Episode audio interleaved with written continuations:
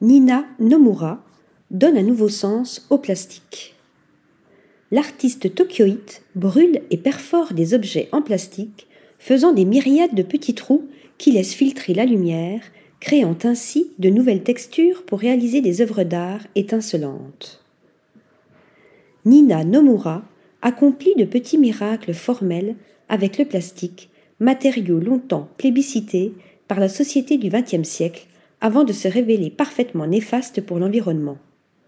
L'artiste japonaise de 29 ans, diplômée en design d'espace de la Kuwazawa Design School, lui insuffle une nouvelle vie.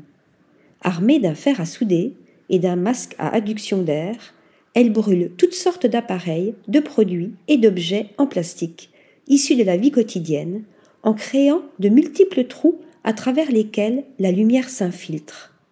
La perforation révèle ainsi l'origine de ce matériau où des cellules lumineuses émergent, donnant aux objets l'apparence de structures moléculaires.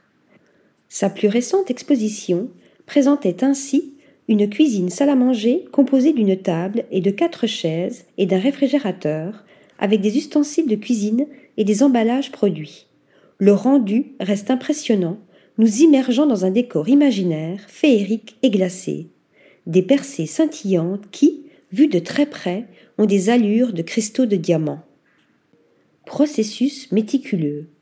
Le travail de Nina Nomura incite ainsi à re-questionner les origines de ce matériau, la façon dont nous l'utilisons au quotidien et son impact sur la planète. Le plastique est fabriqué à partir de pétrole, rappelle l'artiste qui précise. Ce combustible fossile a été formé à partir de carcasses d'organismes marins tels que le plancton, les algues et les bactéries. Au cours de millions d'années d'intenses chaleurs et de fortes pressions sur la Terre, ces restes se sont transformés en substances riches en carbone, matière première dont nous dépendons pour le carburant et de nombreux produits. Les conceptions de Nina Nomura n'ont cependant pas pour objectif de ralentir ou d'altérer les conséquences catastrophiques du plastique. Comme elle le formule, le matériau, décomposé en minuscules particules, continue de se répandre aux confins de notre planète, de nos propres systèmes digestifs et de ceux des créatures tapies dans les profondeurs océaniques.